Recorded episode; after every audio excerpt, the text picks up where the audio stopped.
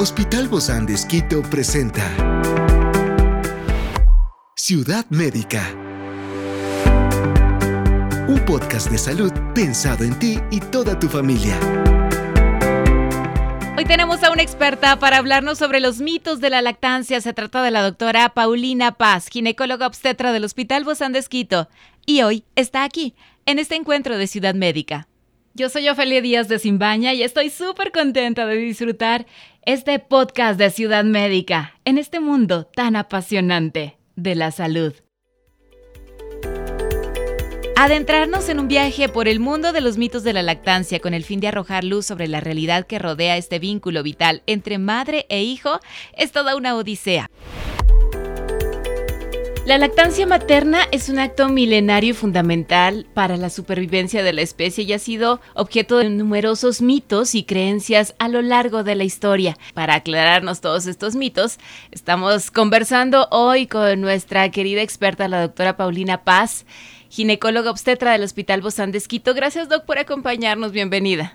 Muchas gracias, Ofelia, por la invitación. Siempre es un gusto estar aquí con gracias, ustedes. Gracias, Doc. Igualmente para nosotros, Doc.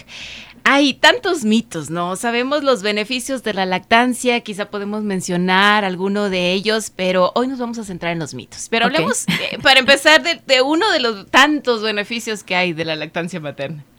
Bueno, la lactancia materna, como todos sabemos, es parte fundamental en el desarrollo del tanto del sistema inmunológico como el desarrollo en sí total del recién nacido y del niño y por eso es muy importante y no debemos dejar de lado este proceso en el recién nacido. Claro, y, es cierto, Doc, ahora sí entremos a la, parte de los mitos. ¿Es cierto que el tamaño del pecho afecta la capacidad de una mujer para amamentar adecuadamente? Definitivamente no, ese es el error que se procesa en muchas mujeres, que porque tienen los senos pequeños probablemente no van a poder dar de lactar y eso no es cierto, ya que la mujer tiene la misma cantidad de tejido mamario tanto con pecho grandes o con pechos pequeños, el que aumenta es el tejido graso en cada una de nosotras. Entonces, cada mamá, todas las mamás están en la capacidad de dar de lactar a sus bebés. Y, y a veces uno no, no cree esto, ¿no? Hasta que lo vive, lo palpa. Definitivamente, definitivamente. Tenemos mamás con pechos grandes que por alguna manera se dificulta la lactancia y mamás con pechos pequeños que dan de lactar por largo tiempo a sus bebés. Y la leche materna sigue siendo igual de nutritiva, aún más que la leche de fórmula. Definitivamente, la leche materna está compuesta por inmunoglobulinas que actúan como defensa o ayudan para la defensa de los recién nacidos, para evitar enfermedades, diarreas, enfermedades respiratorias. Entonces, es es fundamental la lactancia materna. No sabemos cuánto potencial hay en la leche materna, Doc, y a veces creemos que si solo le damos leche materna, el bebé va a estar mal nutrido. No, no, definitivamente no. La nutrición que tiene a través de la leche materna hasta los seis meses de edad, que es la alimentación con la que el bebé se mantiene, es esencial para él y es la que la necesita, no necesita de absolutamente nada más. Sí, y mientras la mamá, por ejemplo, puede estar con gripe en alguna situación enferma, ¿podría llegar a transmitir alguna enfermedad al bebé a través de esta leche materna? Definitivamente no. La leche materna es importante y no transmite enfermedades de la madre hacia el bebé.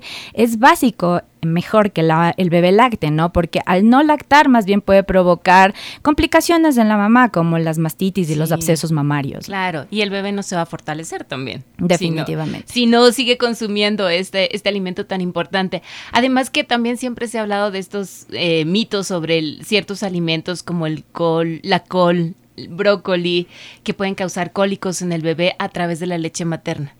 Eso es falso.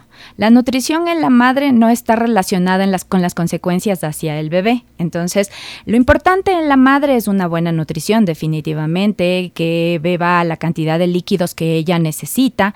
Tampoco necesita en exceso, solo necesita suplir sus necesidades y con eso suple las necesidades también del recién nacido. ¿Puede ser que sí le traiga gases a la mamá, pero no al bebé? Sí, puede pasar si no tolera algún alimento. Sí, claro, como los granos, ¿no? Y todo esto. Pero en el bebé no se pasa nada. No, definitivamente. En el bebé no se ve reflejada la, alimentación materna. Y, también, Doc, em, a veces se dice que cuando la mamá está dando de lactar y luego a lo mejor queda embarazada también, ¿es peligroso para el bebé en desarrollo? Bueno, no hay estudios que digan que una mamá lactante no pueda además de, tener su otro proceso fisiológico, que es el embarazo, sobrellevar los dos. Qué maravilloso, ¿no? Definitivamente, es decir, puede estar en dos procesos fisiológicos al mismo tiempo, como la lactancia y el embarazo.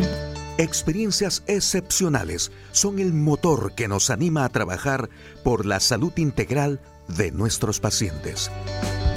Expresamos el amor de Dios para dar prioridad a la vida por sobre todas las cosas. Seguimos con nuestro compromiso, la seguridad del paciente. Hospital Bozán de a la gloria de Dios y al servicio del Ecuador. En este sentido, por ejemplo, Doc, digo, esto es solo una maravilla de Dios, no puede haber más. ¿Cómo hace una diferencia entre saber que está eh, succionando de un chupón artificial a, que está succionando realmente del seno materno. O sea, las percepciones, las percepciones de los recién nacidos son muy importantes y eso también es definitivamente básico en la lactancia materna porque mientras haya succión, mientras haya el estímulo de succión, la producción de la leche materna va a ser adecuada para el bebé. Entonces, cuando nosotros utilizamos los chupones, estamos haciendo de pronto un poco fácil para el bebé. Mm. Y eso puede hacer que disminuya la cantidad de leche materna. Entonces, eh, podría ser una dificultad para mantener la lactancia materna. Inclusive en alguna ocasión creo que conversaba con algún odontopediatra y me decía que eh, es mucho mejor, ¿no? La lactancia materna por todo lo que mueve el niño en su boca y eso ayuda para beneficio de sus dientes también. Definitivamente. Hay un mito que dice... Hay un montón de cosas. Sí, hay un mito que dice que si das de lactar por demasiado tiempo se le va a dañar la dentadura o si das de lactar en las noches se le van a dañar los dientes. Es eso es falso, totalmente falso. La leche materna es importante y si se la puede prolongar, ojalá hasta los dos años de edad, hasta ese momento transmite todo el bienestar y los anticuerpos para el bebé. Y son niños que se enferman menos también. Definitivamente. Los niños que lactan de leche materna son niños básicamente en la mayoría de ellos que pueden contraer enfermedades, pero las procesan mucho mejor que los niños que no lactan leche Tienen la supervitamina y directo y conectado a ellos. O las madres que, que, amamantan, eh, ¿esto es un mito o es una realidad? Porque muchos eh, expertos como ustedes, Doc, dicen, bueno, en el periodo de, la lactancia, ese es tu mejor anticonceptivo, la lactancia, pero ¿podrían llegar a quedarse embarazadas? Definitivamente, definitivamente. A ver, durante los seis primeros meses, cuando la lactancia materna es exclusiva, entonces podría eh, ser como un factor importante para impedir el embarazo. Es un anticonceptivo fisiológico. Natural.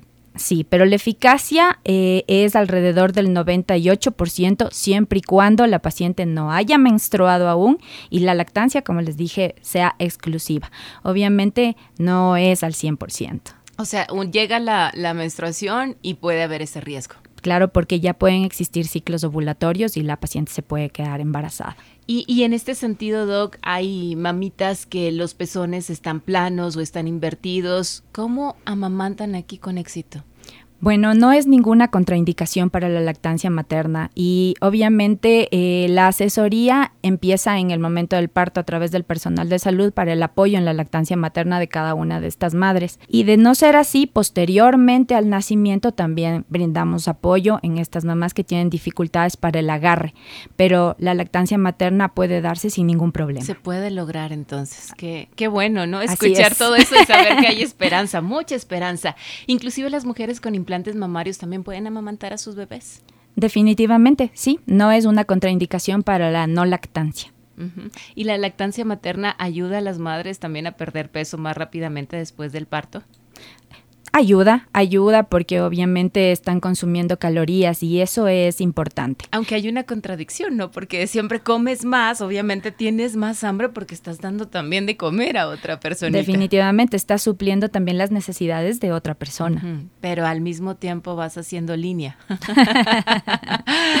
no, es súper importante la lactancia materna, es súper importante también. Y no olvidemos también, ¿no? Que el ejercicio también se puede hacer durante la lactancia materna, no está contraindicado eso también va a ayudar a la mujer a recuperar su figura previa al parto. Es decir, la lactancia no es una enfermedad. No, la lactancia es un proceso fisiológico de la mujer. Es como estar en otra etapa más de la vida y se puede seguir haciendo todas las actividades posibles. Definitivamente. Ahora, Doc, ¿es verdad que las madres con VIH no deberían amamantar a sus bebés bajo ninguna circunstancia? Eso va a depender de las características del parto y también de las características del recién nacido y dónde nos encontremos. ¿Por qué? Porque muchas veces eh, si tenemos un bebé con una desnutrición extrema, la lactancia materna sí está indicada, obviamente siempre y cuando el médico sepa y éste autorice y también dependiendo de las características de, o de la etapa en la, de la enfermedad de la madre. en, el, en la etapa del VIH, bueno, y dependiendo de, la etapa en que se encuentre, eh, no, no se transmite a través de la leche. Definitivamente, siempre y cuando esté controlado todo. La lactancia materna puede causar que los pechos se caigan más rápidamente después del destete, inclusive que a veces quede uno que no se parece al otro y después regresa. ¿Cómo es esto? Bueno, no, más bien los cambios en el tamaño de los pechos se dan en el proceso de embarazo, más no en la lactancia. Pero obviamente en el embarazo tenemos ganancia de peso, disminución de peso que pueden, que pueden de pronto afectar un poco en el tamaño de los senos, pero no en la lactancia. Pero no hace que se caigan. Definitivamente no. Aunque a veces sí queda uno más chiquito, uno más grande, pero luego se, se componen. Para eso está el ejercicio posterior. Claro. La fórmula para bebés, Doc, es igual de beneficiosa para el sistema inmunológico del bebé que la leche materna. No. Definitivamente no, eso sí está claro y se ha investigado de todas las maneras. Hay muchas fórmulas en el mercado que pacientes que por alguna razón no pueden dar de lactar resultan beneficiosas para el recién nacido, pero no pueden reemplazar las ventajas y beneficios que tiene la leche materna. aunque han tratado de hacerla igual, pero no, no lo han logrado. Yo creo que no se logrará. yo también creo lo mismo, no se logrará. Y, y muchas veces también hay bebés que nacen muy, muy grandes y, la creencia existe en que no se va a satisfacer solo con el seno materno, que tiene que ser satisfecho porque es un bebé más grande del promedio regular y que tiene que ser satisfecho a través también de la fórmula. La lactancia materna, la cantidad de leche producida por los senos va a ser determinada por la cantidad o la calidad de succión que tenga y la frecuencia de la succión. Entonces, si el recién nacido necesita más leche, va a succionar con mayor fuerza, con mayor frecuencia, las tomas van a ser más seguidas y por ende cada madre puede solventar las necesidades de cada recién nacido independientemente del peso. Está hecho a la medida. Ciudad médica. Definitivamente. yo digo qué maravilla porque Dios es maravilloso. Está hecho a la medida, está calculado, ni tibio ni frío, nada con la temperatura que necesita nuestro bebé en la hora y en el tiempo que necesita. Y económico. Económico. qué microondas. No, qué maravilla, ¿verdad? Y la tenemos nosotros mismos. Qué, qué bendición. Las madres, con tatuajes, por ejemplo, en los pechos, ¿no deberían amamantar debido a los posibles efectos tóxicos de esta tinta? Ciudad médica. No, falso. Ellas pueden amamantar sin ningún problema. y, también mucho se habla esto de la, de la lactancia en público, que si se debe, que si no se debe hacer. Yo creo que el bebé no ve que esté en público o esté en privado, el bebé solo tiene hambre. Definitivamente, o sea, hay que quitar estas...